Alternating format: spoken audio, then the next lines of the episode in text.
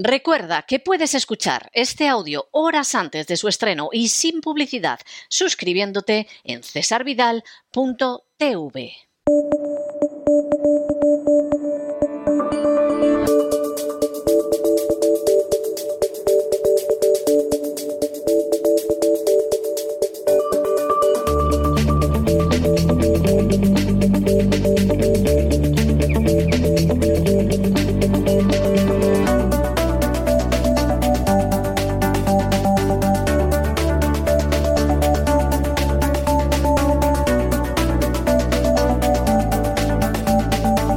Despegamos con Lorenzo Ramírez. Corremos raudos y veloces hacia nuestro avión, atravesamos el umbral, nos tiramos en plancha sobre los asientos, nos abrochamos los cinturones, despegamos y nos vamos elevando por los aires hasta alcanzar nuestra altura y nuestra velocidad de crucero. A mi lado, don Lorenzo. Don Lorenzo, ¿qué hace usted con ese casco que me ha parecido que era usted gila, por Dios?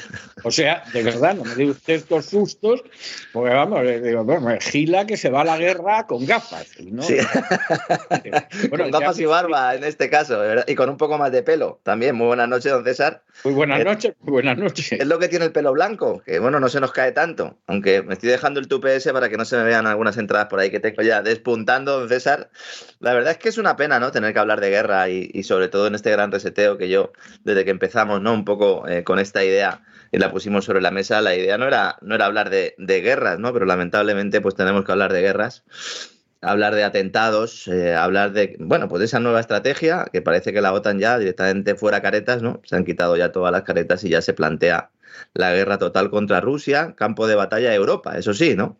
No sea que muera quien no debe morir, ¿no? Vamos a hacer un programa mañana en el cual eh, vamos a entrar sobre todo eh, en esa última hora, en ese cambio de mensaje, en, sobre todo de Stoltenberg, ¿no? El secretario general de la OTAN. Luego nadie prácticamente le ha seguido porque se le ha visto demasiado el primero, ¿no? Cuando ha comentado aquello de que la victoria de Rusia sería la derrota de la OTAN, admitiendo pues algo que nosotros ya hemos apuntado aquí, pero que la OTAN sigue negando a día de hoy todavía en su página web, ¿no? Y es que la OTAN esté como tal en el conflicto, ¿no? Recordemos que Ucrania no es un país OTAN, mañana volveremos a recordarlo una vez más. Recordaremos también ese, ese objetivo, ¿no? De la NATO 2030, que es destruir Rusia para luego centrarse en China. Y después de este minuto y resultado, vamos a entrar también a fondo sobre los juegos de guerra que se preparan para la semana que viene. Se nos está diciendo mucho ¿no? que hay un riesgo de guerra nuclear, el pánico nuclear, el temor nuclear está, está en el ambiente, se están publicando informaciones, entre comillas, digo informaciones en determinados medios de comunicación diciendo que hay un interés ¿no? por parte de la gente de comprar pastillas de yodo en el norte de Europa, algo que es completamente falso, Bueno, pero que la Sí, es que es completamente falso, de verdad. Yo, mm, a las agencias estas de verificación, con el trabajo que tienen, podían dedicarse a algo más, ¿no? Que a ver programas de gran reseteo, a ver si en algún momento dado metemos la gamba, que de momento pues no ha sido así en ninguna de las ocasiones, ¿no? Hay un pánico nuclear claro, las informaciones que planteaban también el tema del submarino nuclear eh, ruso iban eh, en ese sentido, pero aquí eh, lo que tenemos claro es que la semana que viene va a haber un juego de guerra, un wargame, que se llama Steadfast Noon, del cual vamos a hablar en el día de mañana y que contempla un ataque nuclear de la OTAN en Europa. ¿Mm? ¿Cómo se quedan, señoras y señores? Pues como nos quedamos nosotros cuando hacemos este programa y cuando empezamos a bucear en toda esta información. ¿no? Vamos a hablar también del puente de Crimea, vamos a, a indicar ¿no? Pues un poco la situación en, ese puente y sobre todo a ver esa pistola humeante, porque una vez más está el Reino Unido detrás, está Reino Unido con un plan que de verdad que yo creo que es bastante evidente, ¿no? Que su participación, sobre todo en el tema de Ucrania, pues es eh, más que notable. El complejo militar industrial de Reino Unido, del que solemos hablar poco, siempre me suelo centrar o nos solemos centrar en el complejo industrial militar de Estados Unidos, pero mañana vamos a dar detalles, como prometí el otro día en la voz de César Vidal, y vamos a hablar de una institución, de un organismo, de un instituto, el Institute of Statecraft, que es uno de los mayores eh, generadores de propaganda antirrusa en Europa, utilizando la desinformación que dicen combatir, ¿no? Están de verdad inmersos en la sociedad europea y en concreto también en la española a través de dos o tres ramas en las cuales también está George Soros. Mañana vamos a dar los detalles ¿no? sobre esto. casualidad, ¿no? Que Soros esté en eso, sí. Yo siempre suelo mirar, o sea, de verdad, yo llego a un momento en el que digo, bueno, ¿y esta gente tiene alguna conexión con Open Society? Y, de repente me encuentro, no, no es que tenga una conexión, es que es una sociedad hermana de Open Society en sus múltiples marcas, porque ya sabemos que también hay un Open Society for Europe, del cual hablaremos mañana, organismo que además estuvo detrás de, pues, eh, el, el intento de linchamiento eh, del coronel Pedro Baños, que al final eh, pues no pudo ser director de Seguridad Nacional español, precisamente porque este instituto estuvo en medio. Nosotros también hemos estado en la diana, esta gente. La verdad es que tenía ya ganas ¿no? de, de poner un poco de algunas cosas claras porque nos están acusando algunos de desinformación y por trabajar para servicios de inteligencia y precisamente los que nos están acusando de ellos son los que trabajan para servicios de inteligencia.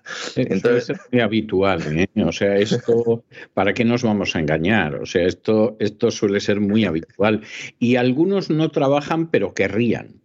Y entonces se, entregan con entusiasmo a ver si los ve el señorito y los contrata. Lo que pasa es que, claro, eh, lo tienen difícil. Lo tienen Hablaremos, hablaremos de ese M, MI6 eh, y, su, y su plan para atacar ese puente de Kerch, que al final pues, ha salido eh, volando por los aires, por lo menos en, en un tramo importante. Hablaremos mucho de Reino Unido, un país que, la verdad, esta semana con toda la crisis que ha experimentado de deuda y la anterior está en todas las portadas. Precisamente hoy caía, ¿no? El ministro de Hacienda, el canciller de Hacienda, dijimos ya hace unos días, ¿verdad? En este programa dijimos, al final le van a culpar al negro, se van a cargar al negro. Sí, sí, sí. Para salvarse ella. Y al final Liz Truss se carga al negro, es decir, eh, hace que dimita, ¿no? Eh, Quasi Cuartán. ¿eh? hay muy poca gente que sepa realmente lo que está ocurriendo ahora mismo, pero nuestros oyentes sí lo saben porque les, se lo hayamos anticipado. En principio, hoy a las 11 de la mañana, Quasi Cuartán había sido llamado a filas donde se le, ha, se le ha planteado que retire su plan fiscal. Y yo no sé si todavía, el lunes o el martes seguramente podremos avanzar algo, si él ha dicho que sí o ha dicho que no, en todo caso se va a la calle para que Litras salve el puesto, porque hay ahora mismo una conjura en el, en el Parlamento de Reino Unido, en la cual pues, están fundamentalmente los de su partido, los conservadores, para cargarse a Litras después de este desastre económico en el cual pues, sobrevuela ese fantasma, esa sombra de Rishi Sunak, el hombre de Goldman Sachs que perdió las primarias contra Litras y que gracias a las intervenciones financieras de sus amigos, pues ha conseguido hundir a la libra y ha conseguido hundir a la deuda británica. ¿no? Esto tiene una pinta también de golpe de Estado que tira de espaldas y no descarto que tengamos que hacer un gran reseteo de esto. ¿eh? Esto apesta. Y eso que Litras empezó diciendo antes de ir a Downing Street, ya empezó diciendo que, que estaba dispuesto a utilizar armamento nuclear contra Rusia. O sea que Vamos a ah. ver si es que no ha podido hacer más. Es que ahí vamos, ahí vamos. De la guerra de Ucrania, ha dicho que está dispuesta a usar la bomba atómica, nombra mujeres y negros. Hombre, por Dios, e, e, es que ¿qué más podía hacer ya esta mujer? Parece como que lo ha hecho muy rápido, ¿no? Como para decir, para que no me echen, ¿no? Que, que vean, que tengan claro que yo soy de los suyos, ¿no? ¿Eh? que soy uno de los, de los del club, ¿no? Pero el tema de Resisuna que es importante, y ya digo, seguramente la semana que viene avanzaremos, pero bueno, hablaremos, hablaremos de todo esto y mucho más en un programa de Gran Reseteo en el que cada semana, pues la verdad, nos tenemos que dejar incluso muchos temas fuera porque eh, la actualidad eh, va a un ritmo trepidante y luego además a nosotros, como nos gusta entrar y bucear en las entrañas de la bestia, pues aportamos aún más información. Mañana daremos mucha información exclusiva que no ha salido en ningún sitio. Y bueno, pues como siempre, emplazar a todos nuestros oyentes, que todavía no son suscriptores, de cesarvidal.tv, a que se animen, que se hagan suscriptores y así pueden eh, obtener el acceso no solo a este programa, sino al resto de programas exclusivos para suscriptores, tanto los que emitamos este fin de semana como los que hemos estado emitiendo a lo largo de toda la historia ya del canal, ¿verdad? Que están todos ahí en una hemeroteca con una aplicación web que funciona muy bien gracias y aplicación para dispositivos móviles a Don Isaac Jiménez, que normalmente no suelo mencionarlo, una gran aplicación. Y bueno, pues eh, emplazarles eh, a mañana, mm, pues a usted y a nuestros oyentes, ¿verdad? Para que nos acompañen en este viaje por la geopolítica mundial, don César. Bueno, pues ahí nos vamos a apuntar y vamos, ya es que solamente con lo que está sucediendo en Gran Bretaña es para apuntarse y además hay muchas más cosas. Lo de Gran Bretaña parece como matar a un ruiseñor, ¿no? Linchar un negro para salvar las vergüenzas de una blanca y encima no está por ahí Atticus Finch intentando que se haga justicia, todo lo contrario. O sea, es una versión perversa envilecida de matar a un ruiseñor. Esa es la, la historia. Pues muchísimas gracias, don Lorenzo. Un abrazo muy fuerte. Usted como siempre, don César. Encontramos este fin de semana en el Gran Resete.